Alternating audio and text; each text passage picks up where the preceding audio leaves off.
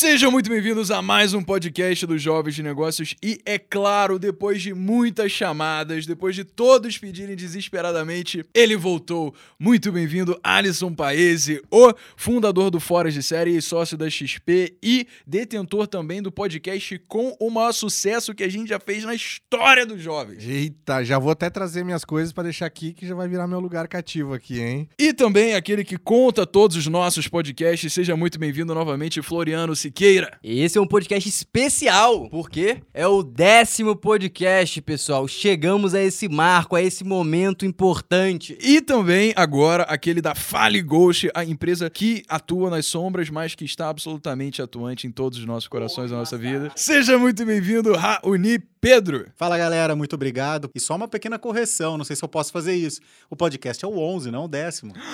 Eu não acredito. O Floriano ma mandou essa gafe. Não, esse, esse é o décimo, Só esse é o décimo. isso pra fazer. Tem uma primeira vez semana- tudo, né, pessoal? Então, vai sair essa semana esse?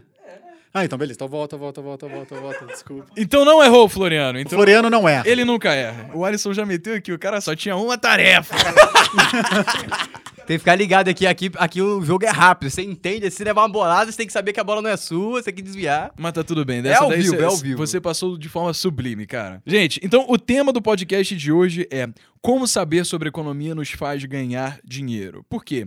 A gente querer aprender simplesmente sobre métricas para analisar ações, ou então ver quais são os gráficos das empresas que a gente quer investir, isso daqui pode até dar algum embasamento pra gente, só que a gente nunca vai conseguir tanta horizontalidade quanto saber como o dinheiro flui pelo mundo, num nível macro até ir destrinchando a nível micro.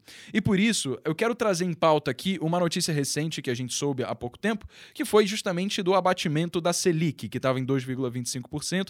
Pela nona vez seguida, ela foi cortada e agora chegou a 2%, novamente quebrando o recorde histórico de sua baixa. E o que, que isso daqui quer dizer pra gente? A Selic ela é definida pelo Copom, Comitê de Política Monetária. O Comitê de Política Monetária é um grupo de pessoas do Banco Central que a cada 45 dias definem qual vai ser a próxima taxa Selic. Se esse comitê definir que a Selic vai ser aumentada, então quer dizer que os custos de contrair dívidas para as empresas vão subir, títulos pré-fixados com o aumento da Selic também perdem valor. Então, existe todo um encadeamento de processos aqui que a gente precisa levar em conta quando uma pequena mudança, como 0,25% na nossa taxa de juros, é abatido. O que, que você acha que faz aí diferença também na economia com isso daí, Floriano? A maior diferença, na minha opinião, convém um pouco a realidade, nem eu- na minha opinião, é um fato, é que quando a taxa Selic cai, a disponibilidade de dinheiro na economia se torna muito pungente. E o que acontece quando tem essa abundância de dinheiro? Acontece que as coisas começam a aumentar o preço, principalmente coisas que são ativos, que geram renda. Por exemplo, imóveis, que foi o que a gente comentou lá no podcast anterior, que os imóveis aqui em São Paulo, principalmente, estão subindo muito o valor e o aluguel não está acompanhando. É, a gente pode pensar em qual foi a estratégia do Banco Central em reduzir a taxa Selic. A gente passou por uma recessão que foi comparável a 90 anos atrás com a crise de 29. Então, a nossa bolsa caiu 50%, as empresas deixaram de vender, milhões de pessoas perderam os empregos e a economia se estagnou. Ou seja, ela precisa ser reaquecida. E a melhor forma de fazer a economia ser reaquecida é através do incentivo. Quando a taxa de juros abaixa, então as pessoas não têm mais tanto incentivo para deixar o dinheiro aplicado em aplicações de renda fixa, que são atreladas à Selic, como por exemplo CDBs, L6, L6 e LCAs. Não tendo tanto incentivo de deixar esse dinheiro aplicado, eles podem usar para duas coisas. Um, para investir na bolsa de valores procurando maiores rentabilidades, ou dois, consumir. Então, esse dinheiro que é usado para o consumo pode ser justamente o que o Banco Central pensou para reaquecer a economia, movimentar as empresas, gerar lucro para os negócios, para eles poderem contratar mais pessoas, diminuir o gap de emprego e, com isso, fazer o barco andar de novo normalmente. E qual que é o mais interessante de você saber isso tudo? Porque você, como investidor, ou que você pretende começar a investir na bolsa, você está exposto, talvez pela primeira vez, na economia real, se você não tem um negócio. E a economia real, sim, a Selic subir ou descer vai te influenciar, talvez pela primeira vez na sua vida. É, o dólar aumentar, o dólar cair, sim, vai te influenciar pela primeira vez na sua vida. Então é muito importante você entender todas essas ligações para você entender para onde seus investimentos estão indo. Porque, ah, talvez eu esteja exposto com coisas que se beneficiam com a alta do dólar e talvez eu esteja exposto, na maioria das coisas, é, com a queda do dólar. Ah, eu acredito que o dólar vai subir Então eu tenho que estar exposto com coisas que vão se beneficiar com o dólar subindo. E aí você vai um pouco pelo que você acredita, pelo contexto, pela leitura de economistas, pelo seu contexto, pela sua experiência de vida. E isso aí vai te dar muita mais segurança quando você for fazer um investimento. E o que mais faz pessoas perderem dinheiro na bolsa é a insegurança. Por que, que é insegurança? Porque quando a bolsa cai, você não perdeu o ativo que você comprou, mas você vende por medo. Então, sim, o que mais faz as pessoas perderem dinheiro é a insegurança e a falta de confiança na decisão que você tomou lá atrás. Ah, então não posso vender? Não, você pode vender, só que quando algo acontecer e deteriorar aquele fundamento e o preço atual da empresa que você comprou, você não acreditar que aquela empresa vai subir ou que ela não tem nem aquele valor daquele momento. Então acho que essa é a principal parte aí, a parte mais importante de você entender a Selic e outros indicadores que a gente vai falar nesse podcast. Cara, eu acho que é muito de brilhantismo que o Floriano falou, porque uma coisa simples como você tentar perceber como é que a crise aqui no Brasil vai influenciar, por exemplo, na cotação cambial, pode te fazer ver pertinência em você deixar parte do seu patrimônio já alocado em dólar, porque existe uma coisa chamada flight to quality. Isso daqui é um fenômeno que a gente percebe em basicamente todas as crises onde investidores internacionais no mundo inteiro alocam parte do seu capital para o dólar em momentos, como o Floriano falou, de insegurança. Porque o dólar é a moeda que lastreia todas as transações internacionais do mundo. Ela é uma das moedas mais fortes e é justamente por consequência a moeda que todos os investidores buscam ao querer segurança. Uma coisa que eu pensei aqui é como esse aumento de investidores na bolsa e essa consciência econômica que vai ser natural os investidores é, aprenderem pode mudar o contexto do Brasil como um todo. Aí você pode me perguntar, como assim, Floriano? Porque pensa, se a gente tem 2 milhões de investidores e possivelmente em pouco tempo a gente vai chegar a 10 milhões de investidores. Esses investidores vão votar nos seus respectivos presidentes pensando no que vai beneficiar o próprio patrimônio. E o que, que vai beneficiar o próprio patrimônio daqueles investidores? A evolução da economia do Brasil. Essas pessoas votando pró-economia talvez a gente comece a construir uma sociedade um pouco diferente. Não sei se vai ser boa ou ruim, mas vai ser diferente. Quando você olha para o passado e vê as decisões dos votos da população brasileira, nunca foi para uma linha específica e nunca foi muito em prol da economia porque as pessoas nunca entenderam muito a economia. E com essa obrigação, com aspas, que a Selic está criando em colocar dinheiro na economia real, as pessoas vão começar a ter que entender e elas vão começar a votar talvez de forma mais consciente em prol da sociedade como um todo, para o crescimento do país, porque eles vão incentivar o investimento em educação, em saúde, em tudo, porque no final das contas isso ajuda a economia, isso faz o país crescer como um todo. Com certeza, cara. Agora eu queria fazer uma pergunta polêmica, extrema que aconteceu ultimamente aqui. Cara, nota de 200 reais. É medida inflacionária ou não é essa bagaça, cara? É, o Brasil é uma jabuticaba, né? Essa nota de 200 tinha que justificar esse lançamento de alguma maneira, independente da pandemia ou não. Lógico, tem a questão do entesouramento, lógico, tem a questão, questões que a própria é, Banco Central falou, custo, logística, transporte, mas assim, o mundo inteiro está saindo das cédulas, enquanto o Brasil está criando cédulas. Quando eu falo jabuticaba é isso, em relação a tem aí um movimento muito grande de privatizar órgãos estatais, então a galera quer mostrar um serviço foda, então estava planejado, vamos lançar. Você sabe que foi uma questão muito levantada ainda pra, para o Banco Central, né? Já que a gente está caminhando por uma tendência cada vez mais de fintechs, de é, instituições financeiras independentes que vão fornecer serviços bem melhores do que os bancos, né? Pelo processo de desbancarização, por que, que a gente vai, então, é, fomentar essa coisa tradicional do dinheiro físico e engessar ainda esse movimento que já estava com tanto progresso. E aí, né, a resposta do Banco Central foi basicamente, cara, a busca por liquidez independe do Banco Central ou não. Essa medida da nota de 200 reais foi uma resposta à necessidade da população de sacar dinheiro.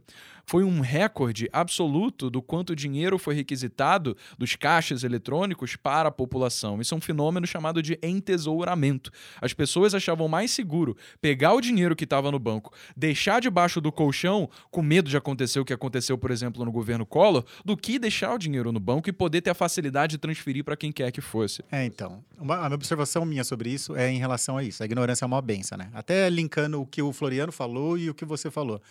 Em relação às pessoas hoje em dia tá tomando mais riscos, entrando na bolsa. E aí a pessoa vai dar uma estudada um pouco e ver que a corretora, por exemplo, o dinheiro que está lá é atrelado ao seu CPF, não atrelado à instituição. Então a pessoa pensa, uau, então não é tão arriscado quanto um banco que falha e leva meu dinheiro. Já é uma outra história. E em relação ao que você falou, o câmbio. Essa semana mesmo, a CVM alterou a regulação em relação às BDRs justamente esse flight to quality que as pessoas estão pensando, a CVM pensou, pera um pouco, tem muita gente levando dinheiro lá para fora, tem muita gente indo pro... Vem por aqui, pessoal.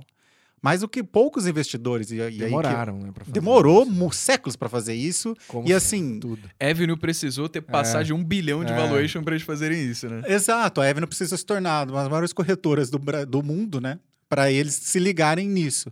Agora, outra questão, é, a pessoa investindo pela, pelas BDRs, lógico, é um, é um grande avanço, etc e tal, mas a pessoa, ela, se ela está procurando segurança, é uma questão a ser discutida. Porque o que são as BDRs, como elas funcionam, qual legislação elas, elas respondem. Então, assim, uma pessoa pode estar muito bem pensando, uau, estou investindo em Google.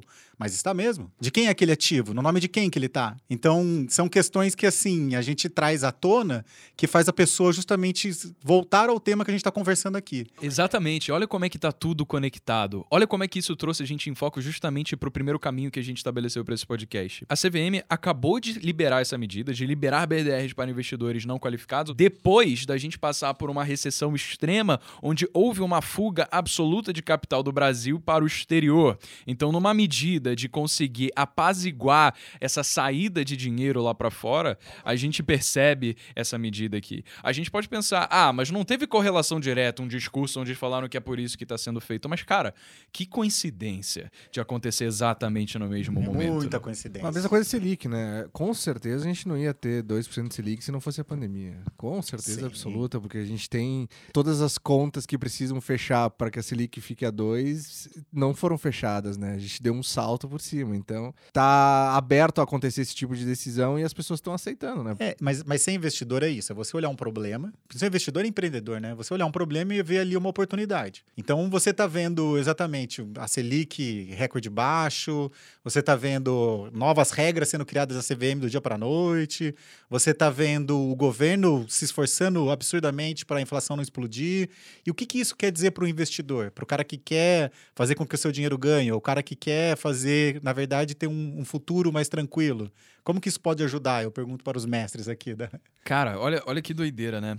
Agora, o governo abaixou tanto a taxa Selic num ponto onde há questionamentos sobre se isso é uma medida, inclusive, saudável. Já que é uma medida que fomenta o reaquecimento da economia, a consequência que a gente teve direta é que, cara, agora rentistas não conseguem ter aplicações onde vão conseguir ganhar sequer mais do que a inflação. O relatório Focus, último que foi divulgado, previu acho que 1,61% para até o final de 2020, enquanto se a gente pegar o quanto a Selic está rendendo, tirar os impostos, que é o ganho real que o investidor vai ter, ele vai ter abaixo disso daqui.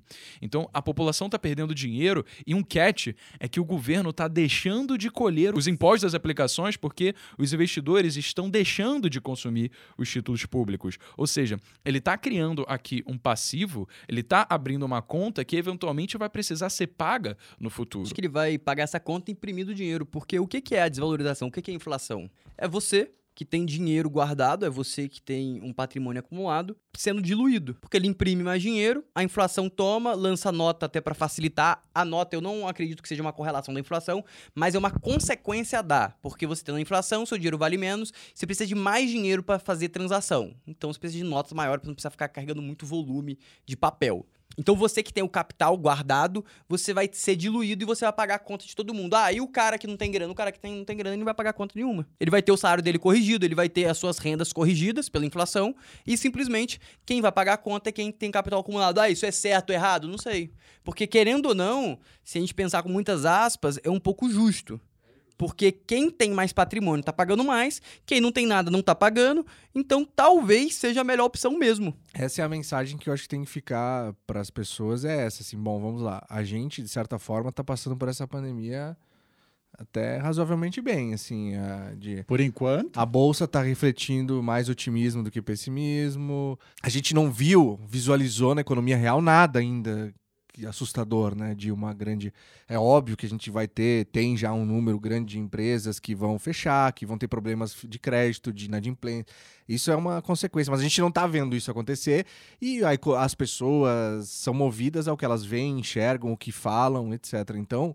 A grande mensagem que eu acho que tem que ficar é assim, beleza. Se a gente está conseguindo passar por isso de forma até melhor do que a gente imaginou, teve atitudes que foram tomadas, medidas que foram feitas, mas tudo isso que está sendo feito está gerando uma conta, uma nova conta, uma conta que não existia antes, que é a conta con- Covid, a conta pandemia. E é uma conta grande, né? Nos primeiros meses o governo botou um trilhão quase na economia de incentivo compulsório. Ó. Toma, depois a gente conversa. E a gente tá com déficit primário recorde nos Assim, últimos 14 anos. Alguém vai ter que pagar essa conta. Isso é uma coisa que todo mundo tem que saber. Não vai ter um milagre que vai aparecer e vai botar embaixo do tapete. E aí o ponto que eu queria falar, que eu acho que é justo, é, sem dúvida alguma, se for criado tipo uma CPMF, que é o ponto, quem vai ser penalizado é quem tem mais recursos, quem transfere mais dinheiro, quem movimenta mais dinheiro. Porque eu falei um exemplo hipotético, né? Surgiu um novo imposto. Ele vai penalizar quem utiliza dos meios tradicionais para usar, transferir dinheiro, etc. E não vai penalizar a camada que usa dinheiro em cédula, troca na rua, etc. Cara, em teoria e na prática também, isso é o mais justo mesmo, né? Assim, se, for, se você for olhar em, em quem tem que pagar essa conta. Eu né? acho que é mais justo, no meu olhar, seria mais socar a inflação mesmo do que aumentar imposto.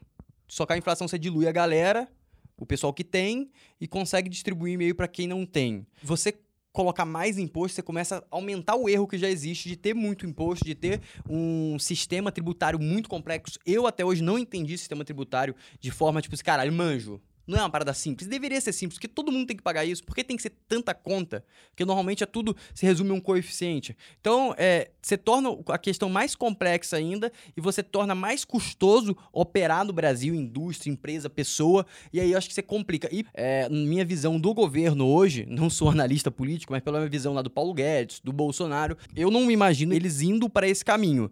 Eu imagino, pela posição que eles estão tomando, pelas coisas que eles estão fazendo, eu imagino que o que vai rolar é uma grande diluição. Ou seja, eles vão deixar a inflação estourar um pouco e, sei lá, talvez ano que vem ou esse ano mesmo, deixar depois que a economia voltar, depois que a pandemia passar e o pessoal começar a pegar o dinheiro que entesourou, como o Breno falou, e começar a gastar, a inflação vai explodir. A inflação vai socar lá pro alto. Por quê? Porque a inflação não foi para negativo ainda. Por quê? Porque o, o governo jogou dinheiro, jogou dinheiro na roda. E depois que a inflação sair, o pessoal que tá economizando, que, tipo, sei lá, sei lá, demitiu a empregada lá que tava na sua casa por causa da pandemia. Aquela empregada recebeu 600 reais, mas você economizou 150, 200, 600 reais. Você vai pegar esse dinheiro e gastar. Então você vai jogar na economia. Quando você jogar esse dinheiro na economia, começa a gerar inflação de novo. E aquela empregada vai voltar a trabalhar. Então vai ter mais dinheiro circulando, vai ter mais demanda, a oferta teoricamente vai tender a se manter a mesma ou até baixar, porque muita empresa fechou, a gente está num outro sistema econômico, então a teoria é a inflação estourar. Com a inflação estourando, a gente volta àquele ponto que eu falei de o dinheiro que você tem guardado tá valendo menos. Ah, e o tesouro? Cara, o tesouro, como a gente falou, o tesouro, investimento renda fixa, não tá nem corrigindo a inflação. Então você vai tomar um gap aí. Imagina agora o, di- o dinheiro de todo mundo acumulado tomando um gap de 3%. Todo dinheiro que tá em renda fixa tomando um gap de 3%. Talvez, não sei, tem que fazer conta, talvez isso, isso já pague a conta e talvez dê até um pouco de superávit. Não quis falar que o imposto é, devia ser cobrado, não tava usando como exemplo. Sim, isso é uma possibilidade, isso é É, uma possibilidade, com exemplo, certeza, é. sem dúvida. Eu acho que o governo já teria, com uma boa gestão, capacidade de pagar todas essas contas. Mas a boa gestão não acontece. Então, a equipe econômica, que é o Paulo Guedes. Porque como se faz política? Política se faz fazendo o melhor possível nas condições que você tem. Então, assim, com certeza ele não tem as melhores condições para usar a gestão, uma gestão boa da grana. Então ele, precisa, ele vai precisar criar alguma coisa para resolver essa conta. Esse é o ponto. E aí, eu pô, achei a sua reflexão muito boa, concordo total com ela. Mas eu acho que as pessoas precisam dessa consciência de que, cara, assim, é, se houve esse incentivo, essa grana que entrou para todo mundo, se que ajuda, tá, vai ajudar até novembro, né, até agora. Cara, esse dinheiro vai, essa conta vai, é, é aquele, é, o, é o Bo- o João Bobo lá, né? Deu um tapa nele, volta e te dá outro tapa, né? A grande solução que o Paulo Guedes já citou é a questão do dólar que o Brasil tem. O Brasil tinha, acho que era 400 bilhões de dólares. E ele começou a vender muito dólar. E aí, se você pensar, caraca, e aí, o que que tem? Beleza, a gente tá gastando, mas tá perdendo. Mas beleza, o Brasil comprou a 2, comprou a 1,50. E ele tá soltando a 5. E o que que o Paulo Guedes falou numa entrevista uma vez? A gente não vai controlar dólar. Você quer especular o dólar lá para cima? Pode especular. A gente vende 100 bilhões volta 100 bilhões de dólares, volta 500 bilhões de reais, a gente paga o déficit. Então, uma das teorias que estava especulando, e pelo que eu vi na movimentação lá, porque é meio que todo dia eles, eles marcam quanto que é a reserva do dólar do Brasil. Pelo que eu tinha visto, tá caindo mês após mês. Aí sobe um pouquinho e depois cai de novo. Então, basicamente, o Brasil tá vendendo dólar e hoje o Brasil não precisa dessa reserva como já precisou. Ele precisava porque o Brasil era um país muito inconstante. E ter essa reserva dava uma segurança para os outros países emprestar dinheiro, uma segurança econômica que fazia a confiança do Brasil aumentar muito. Hoje ele não precisa de tanto. Isso porque tem uma economia já diversificada, tem empresas muito consolidadas, tem um valor sendo gerado, por exemplo, com o agronegócio e com outras indústrias do Brasil. Então, se ele solta esses 100 bilhas de dólar e volta 500 bi, isso talvez possa ser a solução mais barata para um passivo que a gente tinha. Por que passivo? Porque esse dinheiro estava lá parado, não estava gerando nada para a sociedade. Ele solta esse dinheiro e consegue, talvez, cobrir um pouco esse rombo. Essa talvez possa ser uma possível solução, mas isso aqui é meramente especulativo. Agora, em relação a como tudo isso vai influenciar na inflação, é tudo uma questão de gestão. A gente pode ter uma retomada à nossa economia linda, maravilhosa, ou ela pode ser desastrosa. Se o Banco Central não conseguir acertar o timing onde ele vai retomar a taxa Selic para que ela controle a inflação, então de fato a inflação pode chegar comendo o couro de todo mundo e aí a gente pode pode entrar numa outra crise. Agora, essa coisa de acertar um timing que é uma incógnita, por quê? No ápice da recessão, o ICC, o índice de concessão de crédito, estava com um spread enorme. O que quer dizer que, em momentos de crise, os bancos, mesmo com a Selic lá embaixo, não repassam o dinheiro para a população porque eles têm um alto risco de inadimplência. Se as empresas não estão gerando dinheiro, eles não querem emprestar dinheiro para empresas que possivelmente não vão os pagar, a não ser que elas tenham alta confiança de que de fato vão ter caixa para conseguir custear é, essas dívidas. A mesma coisa com pessoas físicas, só que agora, quando as coisas já estão retomando, o, o spread vai diminuindo, quer dizer que os bancos vão colocando mais dinheiro na economia e, de fato, a inflação vai crescendo. E se a Selic não subir, eventualmente, pode ser que a inflação vá sair correndo de fato e a gente acaba entrando numa nova recessão aí. É, isso daí que você falou é perfeito, porque é exatamente isso.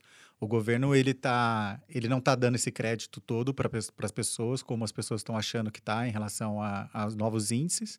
As pessoas estão entesourando esse dinheiro, na verdade, eles não estão investindo ou jogando de volta para o mercado. É, ao mesmo tempo em que o número de CPFs na bolsa aumenta, o número de pessoas, na verdade, é, empresas fechando, também aumentam. E, e, a gente ainda não tem nenhuma previsibilidade em relação à cura. Então, a gente pode estar tá vendo uma bolsa super ok com os projetos do futuro ou como as coisas vão acontecer, mas sem nenhum tipo de, de garantia de que as coisas vão retomar da maneira que for. Então a gente pode estar, tá, na verdade, na, na beira de uma grande queda. Com certeza. E uh, isso fica muito claro quando a gente entende justamente qual que é a relação e os juros. Né? O Alisson falou aí que o papel da Selic é controlar a taxa de inflação. Inclusive, enquanto vocês estavam falando aqui, eu procurei uma frase do Armínio Fraga, que foi diretor do Banco Central em 99, no momento em que o real deixou de ser tabelado de forma fixa em relação ao dólar e o nosso regime cambial passou a ser o regime de câmbio flutuante. Ele falou o seguinte: o que se tem hoje é uma mudança que dá à taxa de câmbio uma função função diferente da função que ela tinha antes. Antes, o governo dizia para a taxa de câmbio: você toma conta da inflação, e dizia para a taxa de juros: você toma conta do balanço de pagamentos, que é um regime de taxa de câmbio fixa. Hoje nós estamos escalando o time de forma diferente. Nós estamos dizendo para a taxa de câmbio: você toma conta do balanço de pagamentos e para a taxa de juros, você toma conta da inflação. Agora, nada disso funciona sem uma boa política fiscal. O que, que ele está dizendo aqui? Quando a inflação está alta, a Selic ela precisa estar tá mais alta para desestimular o consumo e as pessoas não veem o seu patrimônio sendo corroído pela inflação. Por isso ele coloca as taxas de juros lá em cima. Quer dizer que é mais vantajoso para o rentista deixar o dinheiro parado, investido, comprando títulos públicos, sem injetar aquele dinheiro na economia real e com isso também desestimular a busca de crédito. Nesse momento, onde a taxa de juros está muito alta, quer dizer que é mais caro você pedir um empréstimo para comprar um carro, um financiamento para uma casa, para você pagar os juros rotativos do cartão, porque tudo isso está esmagadoramente mais alto do que caso a Selic tivesse mais baixa. Então, para isso que a gente está vivendo hoje, é tudo uma questão de timing, de boa gestão. Se o governo ficar mantendo a taxa Selic praticamente abaixo da inflação, como está agora, e não souber elevar a patamares onde ela vai conseguir conter a inflação, de fato é o que o Floriano falou. Eu acho que a probabilidade disso aqui dar ruim acontecer um apocalipse na nossa economia é, é existente. Mas, pessoal, tem que pensar pela parte boa. Se isso rolar, você tá vivendo história, cara. Você vai ter história pra contar pros seus filhos. Mas o Brasil é 30 anos de história, eu não aguento mais. Já É mudou atrás tanto. de história, porque é tudo É, ao vivo. cara. Você pode falar, cara, eu tava lá vivo com a Dilma. Nunca foi tão rico. Tava vivo com o Bolsonaro. Nenhum, nenhum país é tão rico em história do que o Brasil, né? Tava vivo com a pandemia e agora estava vivo com a superinflação novamente. Como é quem conta essa história pra você? Seu avô, seu pai lá do Collor, prender dinheiro. É uma história, é um belo momento que ele conta pro netinho, o Collor pro filho. Então você também vai ter a sua história, então fique feliz por isso. Mas tem um belo ponto que você falou, que é em relação a dólar. É legal isso das reservas de dólar. E faz todo sentido, porque eles realmente não estão controlando nem um pouco o dólar, estão deixando ele. É, o câmbio é flutuante, mas sujo, né? O governo vai lá, estimula, compra. É, mas tipo, agora ele não vende. tá fazendo quase nada, Agora praticamente ele nada. A liberou. volatilidade nunca teve tão alta do Nunca. dólar. E tá em, pô, mas eles estão adorando, né? Porque é, assim, a gente a, a agricultura não sofreu nada, então com o dólar lá em cima, e tá certo, é, e tá certo. E, a, e até a Vale, o minério tá bombando, o dólar bombando, e aí o BNDES tá aproveitando para sair.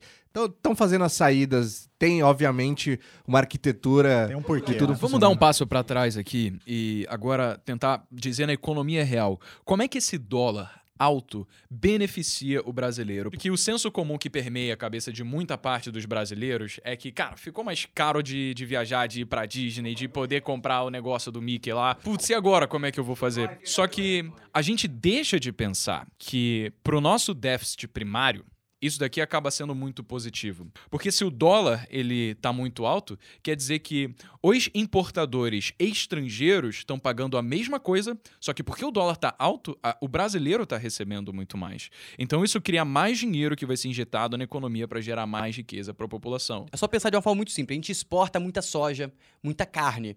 Essa exportação é um preço de commodity, que é dolarizado. Então, quanto mais o dólar tiver caro, aquele preço ten- tende a se manter, porque, como eu falei, é um preço cotizado internacionalmente. E cada vez que o real perde valor, mais competitivo ficam os nossos produtores internos. Então, dessa forma, o Brasil começa a receber mais dólar e isso no futuro tende a equilibrar e chegar ao dólar um preço real, ou seja, um preço que realmente faça sentido entre o valor das coisas no Brasil e o valor das coisas no mundo. É, o desafio do dólar é que com a taxa Selic tão baixa, os títulos perdem atratividade para o investidor estrangeiro, né? Então, assim, ele prefere ficar investindo no país dele, que tem uma taxa também tão baixa quanto, mas ele está em casa. Ele não traz o dinheiro para cá. Mas a alternativa para trazer dólar é privatizar, né? Então, assim, já que a gente não tem esse engajamento com títulos, privatiza que o dólar vem por esse outro lado. Bom, a gente teve um anúncio do Paulo Guedes aí, né, que já não sei quanto tempo tem, mas ele falou que dentro de 90 dias ele ia anunciar quatro grandes privatizações. Eu não sei você, mas eu não Os ouvi dias aqui nenhuma. no Brasil é diferente, você sabe, né, Brasil? O tempo passa diferente, O nem aqui é Einstein diferente. explica essa relatividade. Não, com certeza. Salim Matar e o Paulo Webel, que estavam, puta... Pelo menos eles eram bons porta-vozes. Eu acompanhava de Eles perto. saíram, né? É, pediu demissão. É, o Paulo, pô, eu conheço já e o Salinho eu tava acompanhando muito. E, cara, ele, o, Salinho até, o Salinho até escreveu na, na- hoje no Brasil Journal lá o porquê que ele saiu, escreveu uma carta. E, pô, tá, pelo que a gente já imagina, né? Assim, eu, eu fui lá, tentei fazer tudo que eu acreditava, mas não é nem por maldade, nem por nada, não dá. Tem que mover um oceano pra fazer qualquer tipo de Estatal Ação, no Brasil. E aí ele falou umas coisas que eu achei impressionante, assim, bom, que tem, sei lá, 800 empresas estatais e não 160, como diziam. As, as iniciativas para desburocratizar as empresas listadas, né? Banco do Brasil, CEMIG, Eletrobras, que poderia ajudar muito, hum, tipo, tão com dificuldade, porque tem que passar por três camadas hierárquicas e tal. Cara, dá um desânimo até de ler o negócio, assim, mas O ponto é, agora ficou perigoso esse cenário, porque a pauta privatização estava galopando com força sobre o mercado. E aí, até para a gente explicar assim, por que, que, que a privatização de fato importa na economia real para as pessoas, pessoas físicas e tal. Uh, primeiro é que a gente tendo empresas estatais, a gente tem um custo um, um custo Brasil altíssimo, um custo público alto para manter todas essas empresas, funcionalismo público. A gente sabe que a gestão pública não é tão eficiente quanto a gestão privada, então tem excesso de pessoas, excesso de custo, excesso de burocracia.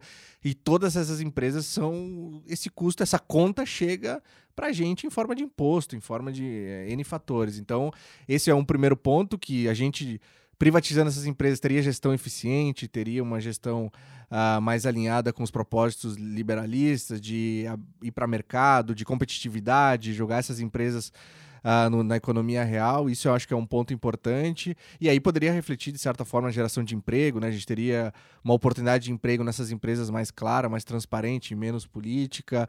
Uh, um outro ponto é isso que eu falei da competitividade, né? A gente passa a ter empresas muito competitivas para o cenário internacional e etc. Assim, as empresas estatais, pelo mesmo problema, acabam não tendo tanta, tanta competitividade. De se desfazer de ativos que são gerado, passivos, geradores de custo e trazer bons investimentos para cá, trazer dinheiro bom, trazer fundo bacana para o Brasil. Acho que e é toda, importante. E a gente pode pensar também que toda boa decisão do governo aumenta um pouco o rating do país ao olhar lá de fora, porque há ah, uma boa governança. E voltando no ponto que o Alisson falou sobre o Salim matar, teoricamente, eu não estou falando nem bem nem mal do governo. O cara pegou e saiu. A leitura que eu tenho. O cara saiu porque, pela carta que ele fez, porque ele não suportou o clima político. E o que, que é o clima político? Eu vou falar como leigo, eu não tô dentro, eu já li um pouco, mas não tô lá dentro. O clima político, pelo que me pareceu, é que cada um quer ganhar o seu. Então, basicamente, a solução para o país é meio que simples. A gente tem que votar diferente e votar melhor. E não adianta votar melhor em um cara, colocar um Salim matar lá, ou colocar um cara bom. Tem que trocar boa parte. Porque se um cara quiser fazer, ele não consegue. Tá aí, o cara se demitiu. Mas então, aí eu, eu, vou discordar de você. Precisa de reforma, cara. Sabe por quê? Porque esses caras são só personagem lá, cara. Todos eles. Podia... Eles estão lá operando uma máquina antiga, uma máquina burocrática, uma máquina que custa uma fortuna. Entendeu? Então, mas para que a aprovação da reforma, alguém tem que aprovar. Para você ah, ter não, a aprovação, sim, sim, sim, sim. que trocar é a questão do ovo a galinha. É, porque, tipo. Sim, sim. Sem dúvida, essas reformas que estão em pauta aí agora, fiscal, da Previdência. Cara, isso aí tem que acontecer, sabe? Porque... Eu concordo 100%. Só que o ponto que eu tô falando, tipo, qual que é a solução disso? A solução tá no voto. Porque as pessoas não conseguem avaliar quem são as pessoas Mas boas. tem que botar pessoas que têm esse poder. Porque o que o Salim falou foi exatamente isso.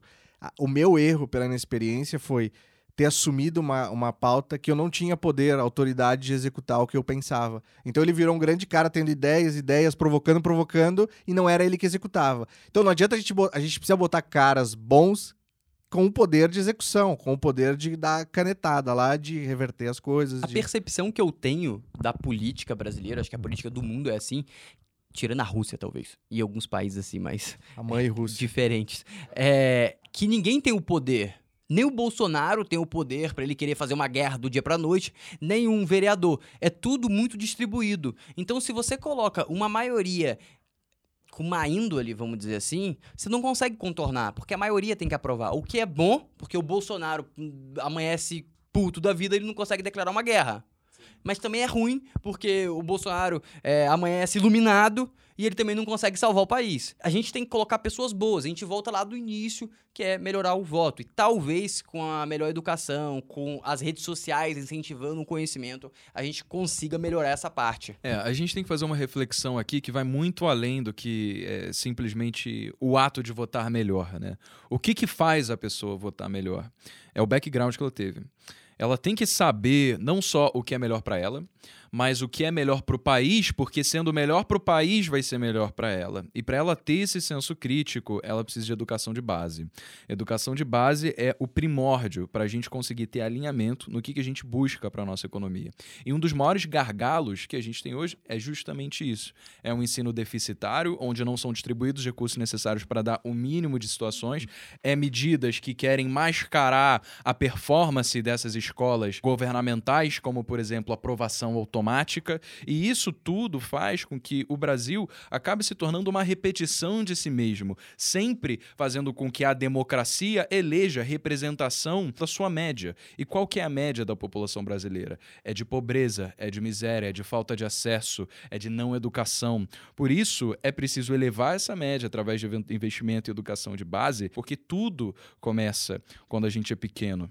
É, então, até pegando um gancho do que o Alisson falou, no Brasil é, existem estudos que demonstram que não falta investimento em educação. O que falta é a gestão desse investimento. Então, eu acho que assim, se a gente pudesse resumir tudo que foi falado aqui, inclusive o que o Floriano falou, é em relação à gestão. E aí vem o ovo e a galinha, né? Porque para as pessoas gerirem bem um país, elas precisam ser bem educadas. Só que para elas conseguirem ser bem educadas é preciso de uma boa gestão. Isso. Mas, cara, se a gente olhar a história dos grandes países, cara, todos os países passaram por coisas parecidas com a gente. Foram em momentos diferentes, foram em, em dura com durações diferentes. Eu vou insistir nessa tecla, assim, se eu tivesse que escolher um ovo, a galinha, eu acho que as grandes reformas, elas são as pedras fundamentais. E foram as pedras fundamentais desses grandes países que aconteceram em, depois de grandes guerras, grandes revoluções internas, que aí aconteceram essas reformas. Né? A gente, obviamente, tem um cenário político para resolver, que aí é esse negócio que ninguém entende direito. Não é uma guerra que quem vencer vai dizer como vai ser. Não, não tem isso. É esse, essa jogatina maluca aí, mas. Uh, se eu fosse escolher entre o, o ovo e a galinha, eu preferia, ao invés de ter várias pessoas educadas lá, acertar um educado no lugar certo. E aí ele fazia a mudança que precisa pra gente de fato conseguir formar. Mas aí tem a questão do, de como isso vai ser recebido, né? Porque às vezes é. o cara não consegue. A é, minha percepção é, é que o cara não consegue. É, não, não consegue. também. Porque a, a burocracia é imposta pelo governo para alguém que é, como o Floriano falou, iluminado conseguir fazer alguma coisa que de fato vá mudar a direção do Brasil, é necessário que outras pessoas concordem sim, com ele, sim, né? Sim, então acho que é, é, é, um trabalho do coletivo de selecionar pessoas que juntos vão entrar em concordância sobre qual é a direção que o Brasil vai tomar, do que simplesmente é, putz, dar sorte de escolher uma única pessoa e. É, não, o meu único não é uma única pessoa, eu quis dizer acertar o lugar, entendeu? Lá dentro, entendeu? Tipo, no... tem, cara, tem 30 mil pessoas naquele negócio. Não precisamos ter 30 mil pessoas educadas, vai ter que ter 5 mil, entendeu? Essa, acertar essas 5 mil onde elas querem estar. Eu acho que a gente tem três problemas. Tem o problema da educação, tem o pessoal da ignorância e tem o pessoal da má índole. Porque, vamos lá, o pessoal da educação, o pessoal educado, legal. Se a gente colocar mais essa galera, a gente cresce. O pessoal ignorante, se estiver no meio de gente educada, eles ficam menos ignorantes e aprendem. O pessoal da má índole, não. O pessoal da má índole, eles não são pessoas burras nem inteligentes, mas são pessoas que querem o benefício próprio acima de tudo. Mas olha que então... engraçado, quando você fala nessas três vertentes aí, você assume que elas existem é, excludentemente entre si. Quando na verdade, se a gente olha, isso aqui a gente consegue analisar países que são muito bem educados e o índice justamente de corrupção, de má índole, de falta de ética, de querer só pensar no seu, é muito menor. Então é aquela coisa que a gente pensa, né? Quando a gente consegue instruir a população para pensar em prol do coletivo, Cara, isso aqui é educação. Isso daqui não é uma coisa da o cara é bom de matemática, ele sabe português e geografia. Não é só isso que educação significa. Educação também é sociologia. Educação é saber olhar para o próximo. Educação é pensar que abrir mão de alguma coisa por causa do benefício de outra vai voltar para a gente no futuro. Considerando esse conceito de educação, concordo 100%. Essa seria a grande solução, porque se as pessoas tiverem empatia, a gente não vai ter essa parcela de pessoas com má índole querendo pensar só em você. Mas é, é importante a gente pensar também que educação, qualificação não resolve o problema. Por quê? Porque a crise de 2008 foi criada pelos maiores cérebros do mundo. Foram as pessoas mais inteligentes, os PhDs, os caras que se formaram em Harvard, Stanford. Esses caras criaram a maior crise do mundo. Então não é só educação por educação, é educação exatamente o que o Breno falou. É educação da pessoa ser humana também. E dessa forma, eu acho que é a única forma que eu vejo possível de você solucionar o problema. Por quê? Se você continuar com esse meio do governo lá, com 30 mil pessoas que você citou, com muitas pessoas de má índole. Eu sei lá se tem 30, tá falando Então, uma quantidade imensa de pessoas de má índole, você não consegue adiantar. E isso vai vir da onde? Da população. E o que se fala é que o Senado, a liderança de um país, é uma amostra da população. Para a gente conseguir melhorar o índice de é, honestidade, de educação, de tudo do governo, a gente tem que melhorar da população. Então acho que é essa a principal Não mensagem tem solução, que eu parece. pensaria. né? Ah, não tem solução. Eu acredito em É Deus. aquela porra. coisa, o problema é muito simples no mundo das ideias, mas Sim. resolver e executar Não, é outro resolver é muito É complexo. sistêmico, a coisa é sistêmica. Ele se retroalimenta. E eu E sempre é falo, isso. né? Quem tá dentro, a gente não tá dentro, mas não só do governo, de qualquer coisa, né? Tem uma outra visão, né? Mesmo que ofuscada, né? Eu acho que a gente tem tem o- as ferramentas, assim, pra fazer isso, assim. É, Se, puta, imagina se a gente não tivesse geração de riqueza, se a gente não tivesse produção agrícola forte. Não, imagina. Cara, ia ser desesperador, né? Ser um país sem produção, né? A gente tem capacidade de produzir, a gente gasta mal demais. A nossa gestão é um pesadelo. Não é que é ruim. Ruim é outra coisa, é horrível. O entrega resultado. Exato, exato. Então, ontem eu tava lendo até num comentário. Lembrem, né? O Jorge Gerdau também participou do governo da, da Dilma, né? Tentando fazer a mesma coisa que o Salim, né? Também não conseguiu, desistiu também. Eu até tava estranhando, né? De, de, de- até estranho quando um cara entra no privado e, e se mantém como ele é e não sai, porque é difícil, né? É engraçado isso. A política tem um problema de RH, basicamente, né? Quem que, quem que de bom cargo, quem de um cargo alto quer largar tudo para virar político, né? É muito difícil, né? É uma Mas, questão assim, de mas atrai as pessoas que normalmente É, mas buscam a- outros Mas objetivos. se a gente olhar assim de forma de narrativa, o que aconteceu com o Salim ontem com o Paulo, é ruim esse- nesse sentido, né? Pô, é mais dois caras de com cabeça que queriam des- destatizar, que queriam libertar mais o Brasil dessas amarras, que desistiram. Aí o motivo pode ser um milhão, pode ser alguma coisa deles também. Mas, cara, puta, mais desistência, sabe? Mais, que Mas um investidor, o CPF, que entrou na bolsa agora, e vê essa notícia 90 dias atrás. O Guedes vai a público e fala: vamos estatizar quatro empresas em 90 dias. O investidor que acabou de entrar com o CPF, ele vai falar o quê? Vou comprar Banco do Brasil. Eletrobras, Banco do Eletrobras Brasil, vai Semig. bombar, vai explodir. E compra, compra, compra, sobe, sobe, sobe, sobe, sobe. E aí o que acontece? É aquilo que a gente estava falando no começo. É, é, se a pessoa tem uma consciência financeira, se a pessoa tem um entendimento de mercado, ela entende que, na- historicamente no Brasil, você leva um governo inteiro para estatizar uma empresa. Quem dirá 90 dias para estatizar quatro? 30 meses no FHC levou. Então, assim, é uma coisa absurda. Então, o que, que a Ah. pessoa faria se tivesse uma consciência financeira? Vou comprar Banco do Brasil, vou comprar Itaú. É, a ação que Porque- vai, cara, assim, se for olhar historicamente e se você for comprar ação de empresa que, se você quiser investir em evento que é acertar a privatização, pode comprar quando ela estiver subindo, já abriu subindo, porque vai subir muito, Vai. entendeu? Assim, Vai não é um, vai longe. Eu vejo muita gente falar assim, ah, se privatizarem, eu não compro a Eletrobras agora. Mas se privatizar, eu compro na abertura com 30% de alta, porque vai Vai, vai, Vai subir muito mais. Então, acho que é um, é um sinal, assim, ah, se você acredita, vai tentar acertar a privatização, puta. Então, mas então dá, tentar acertar, aí a gente sai em relação à consciência financeira do investimento, né? A gente vai para a coisa da especulação. E essa questão que eles estavam falando aqui, poxa, em dolarização, real, flight to quality, uma pessoa consciente financeiramente falando, ela tem os seus ativos voltados para segurança, tem a par- parte da sua carteira voltada para dolarizar, tem parte da sua carteira voltado para os small caps. Então é uma pessoa que, na verdade, ela, ela se posiciona de uma maneira que não importa se o Bolsonaro acorda feliz, ou se acorda ele triste, ou se ele está espirrando, ou se ele está sorridente, que a sua carteira vai desenvolver independente do que aconteça, correto? Cara, e pra tudo isso daqui que o Raoni falou, a gente precisa entender justamente todos esses conceitos que fazem o dinheiro fluir na economia. Como é que, dependendo das circunstâncias, a gente consegue usar isso, se posicionar para ter os melhores retornos. Não assumir uma postura que a ignorância pode trazer pra gente, de depois acabar cometendo prejuízo, porque alguém falou, porque não sei quem que a gente confia disse que era certo. Porque quando a gente consegue desenvolver essa visão de mundo para justamente entender como notícias interferem nos nossos investimentos, só aí a gente consegue estar confiante para atingir os melhores resultados e eventualmente conquistar até a tão sonhada liberdade financeira. E para isso, cara, agora no dia 17 de agosto, a gente vai começar um desafio que a gente está chamando de desafio de gigantes, em que o objetivo é entrar a fundo nos princípios econômicos mais primordiais para a gente conseguir organizar os nossos investimentos e partir desde o básico até o extremamente avançado do que que a gente consegue fazer para compor a nossa carteira.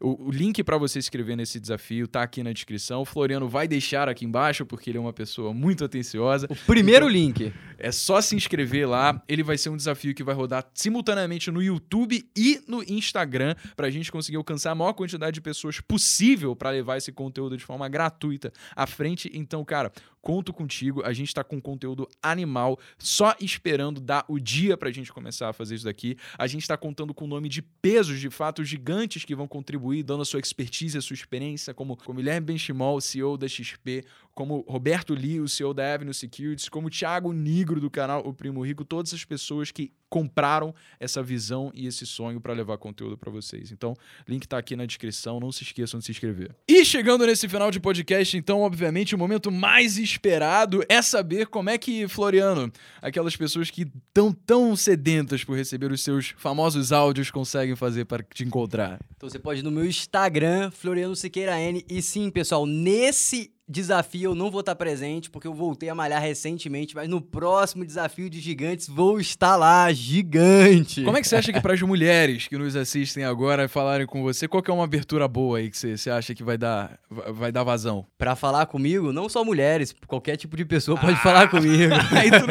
Pra cima de o, mim, Floriano. O Breno, o, o Breno, o Breno quer me complicar no podcast. Eu estou tranquilo, estou com a mente iluminada, como eu falei de iluminação no podcast. Ele fica jogando essa bola pra mim, olha só o cara. Tá bom, quer se fazer de monge, então fica na tua. Ó, Floriano Siqueira N no Instagram e Floriano Siqueira no YouTube. E o próximo desafio de gigante pode contar comigo lá. E como é que as pessoas fazem pra encontrar você, Alisson? Opa! Então, no arroba apaese, A-P-A-I-S-E, lá no Instagram, falo de filho, negócio, transformer, muita coisa legal. Isso é o supra-sumo da horizontalidade. Não, eu cara. adoro. Transformers pra mim é. Arroba Transformers em negócio, não. Eu negócio, não tô nem aí. Eu Eu confesso Transformers que a pauta criativa mais difícil pra mim é negócio. As outras tem toda hora pingando alguma coisa.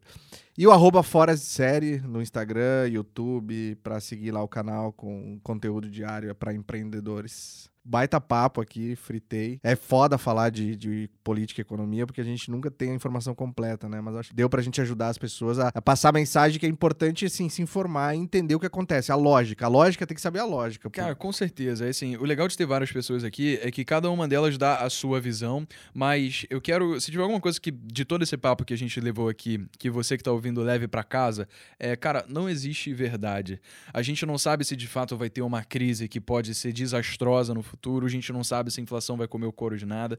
A gente tem algumas especulações conscientes sobre o que pode acontecer, mas o mais importante é que você leve isso daqui que a gente falou, internalize e agora busque outras informações para você tirar sua própria conclusão, porque aqui a gente não quer ditar o que cada uma das pessoas precisa fazer para sua vida, porque quem vai lidar com o seu dinheiro, com a sua vida é você. E Raoni, como é que as pessoas fazem aí para te encontrar? As pessoas fazem pra me encontrar no Raoni Pedro, o único que existe na internet inteira. Mas eu queria destacar três coisas bem divertidas que aconteceram essa semana em relação a quão empolgado eu estou para o desafio de gigantes. É, vai participar deles Roberto Lee. Roberto Lee, que Breno, recentemente, numa live com ele, ficou brincando em relação a Clear. É culpa dele, criou uma corretora ruim assim, pô. Vale a pena. Thiago Negro, Breno recentemente postou uma fotinha gordinha de Thiago Negro também. Você sabe, ele me mandou um DM depois, né? Gente, olha só, pra quem viu aquela foto, é uma foto antiga, não é ele agora, mano. Porra, o primo falou: Caraca, Brenão, pô, me desmoralizou naquela foto, hein, cara. Aí eu falei: Ah, mano, da próxima eu boto você com um tanquinho, então, né? E, bem, e Ben Chimol. O Breno ontem perguntou numa live para Ben Chimol em relação a é, XP, Itaú, ou seja, tirou o elefante da sala. Ou seja, essa, essa galera toda que o Breno conversou, brincou, tá, topou participar do desafio, vocês imaginam que conteúdo que vem por aí nesse desafio. Esse é o Brasil dos brasileiros. Muito obrigado pela sua atenção e tempo despedido conosco em mais uma edição do nosso podcast e até a próxima. Valeu!